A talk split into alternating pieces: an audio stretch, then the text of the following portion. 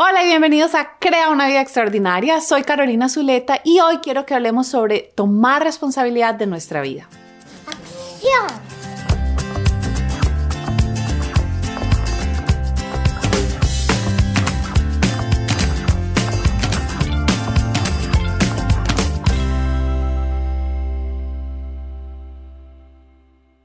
En el episodio pasado les dije que iba a hacer una serie de videos hablando sobre las lecciones más importantes que nos enseñan los maestros de espiritualidad, psicología y demás. Y la lección de la que quiero hablar hoy es sobre tomar responsabilidad de nuestra vida. Voy a empezar por contarles una historia. El primer curso de desarrollo personal que hice en toda mi vida nos pusieron a hacer un ejercicio en parejas de yo debía decirle a mi pareja en qué momentos de mi vida yo me sentía víctima. Y luego ella me contaba a mí. Víctima yo, pensé, esta señora a la que estaba enseñando el curso está loca, yo nunca soy víctima.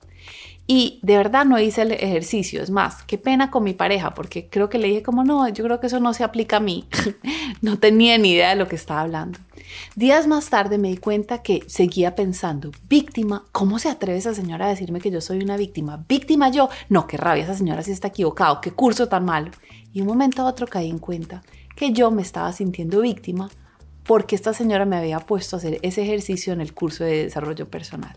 Nos sentimos víctima cuando culpamos a otros por lo que nos está pasando o por cómo nos sentimos, cuando justificamos nuestras acciones a la defensiva o cuando nos sentimos avergonzados porque creemos que hay algo malo en nosotros. Hay una diferencia entre decir me equivoqué y estoy aprendiendo a hay algo malo en mí y sentirnos avergonzados. También hay una diferencia entre uno reconocer que alguien se equivocó o hizo algo con lo que nosotros no estamos de acuerdo versus creer que nosotros nos estamos sintiendo de cierta manera o que no podemos hacer ciertas cosas por culpa de la otra persona.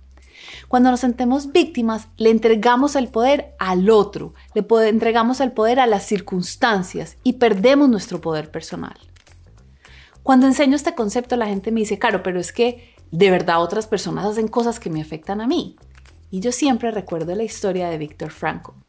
Viktor Frankl es el autor del libro Un hombre en busca de sentido, uno de mis libros favoritos. Viktor en este libro cuenta su experiencia en un campo de concentración. A Viktor Frankl lo capturaron con su familia. Le quitaron todas sus pertenencias materiales, su libertad, lo alejaron de sus seres queridos. Es más, sus seres queridos murieron en el campo de concentración. Perdió su salud física, vivió las circunstancias más horribles que cualquier ser humano se pueda imaginar. Nosotros todos podríamos decir, él fue una víctima y de alguna manera sí lo fue. Sin embargo, lo que resalta el libro de Viktor Frankl y la razón por la que me encanta tanto es una frase donde él dice, la última libertad del ser humano es elegir su actitud sin importar las circunstancias. Ese es nuestro poder personal, es nuestra capacidad de elegir. Entonces, cuando yo le digo a la gente, tienes que tomar responsabilidad, no estoy diciendo que entonces creas que tú creaste el campo de concentración o que tienes karma y por eso terminaste ahí. No estoy hablando de eso, sino que estoy diciendo, ya una vez estés en esa serie de circunstancias, tú todavía tienes poder personal. Tú puedes elegir qué pensar, cómo sentirte, cómo reaccionar frente a eso que no te gusta. Hace unos años estaba teniendo una conversación con una amiga sobre una ley que sacaron en Colombia que se llamaba Ley de Reparación de Víctimas. Porque yo creo que ese no debería haber sido el nombre de la ley. Porque una vez a alguien le dicen tú eres una víctima y esa persona se lo cree, está perdiendo su poder personal. Yo pensé, sería mejor que dijeran ley de reparación de sobrevivientes porque un sobreviviente es una persona que vive una situación muy difícil, pero encuentra el poder para seguir adelante. Y todas estas personas que han sido, eh, han vivido la violencia en Colombia son sobrevivientes. Tomar responsabilidad es preguntarnos, ¿cómo contribuí yo a esta situación? ¿Cuál es mi parte acá? ¿Qué quiero pensar yo frente a esto? ¿Cuáles son mis elecciones? Y nos cuesta mucho hacernos esas preguntas porque a veces se siente más fácil simplemente culpar al otro. Pero la importancia de hacerlo es porque cuando tú ves cuál es tu parte y asumes tu responsabilidad, recuperas tu poder personal y puedes hacer algo al respecto. Recuerdo una conversación que tuve con otra de mis clientes, donde ella me contó que su esposo le había sido infiel.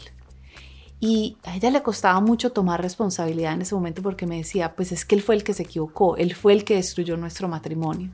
Y yo entiendo, había muchísimo dolor.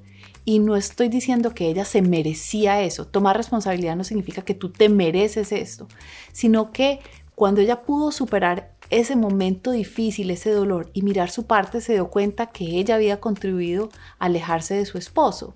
No significa que ella se mereciera la infidelidad, pero ella sí había sido parte de lo que había deteriorado la relación. Y más importante aún, ahora ella tenía el poder de perdonarlo y volver a reconstruir su relación o no. Y ahí es donde estaba todo su poder personal. Asumir responsabilidad de nuestra vida es difícil, porque tenemos que superar nuestro ego, pero nos libera. Hoy quiero invitarte a que mires tu vida. ¿En qué partes te estás sintiendo víctima? ¿A quiénes estás culpando? ¿A quiénes le estás entregando tu poder personal? Mira tu responsabilidad ahí, porque en el momento que lo hagas, recuperas tu poder personal y entonces puedes crear la vida que tú quieres. Y me encantaría que me compartieras en qué áreas de tu vida te sientes víctima y cómo eso está impactando tu vida. Y si quieres trabajar en este tema, si quieres procesar las emociones que aparecen cuando uno se siente víctima, te invito muy especialmente a mi comunidad de mujeres extraordinarias. Cada jueves hago una videollamada donde doy atención personalizada a las mujeres que participan para ayudarlas a procesar todos estos temas tan importantes.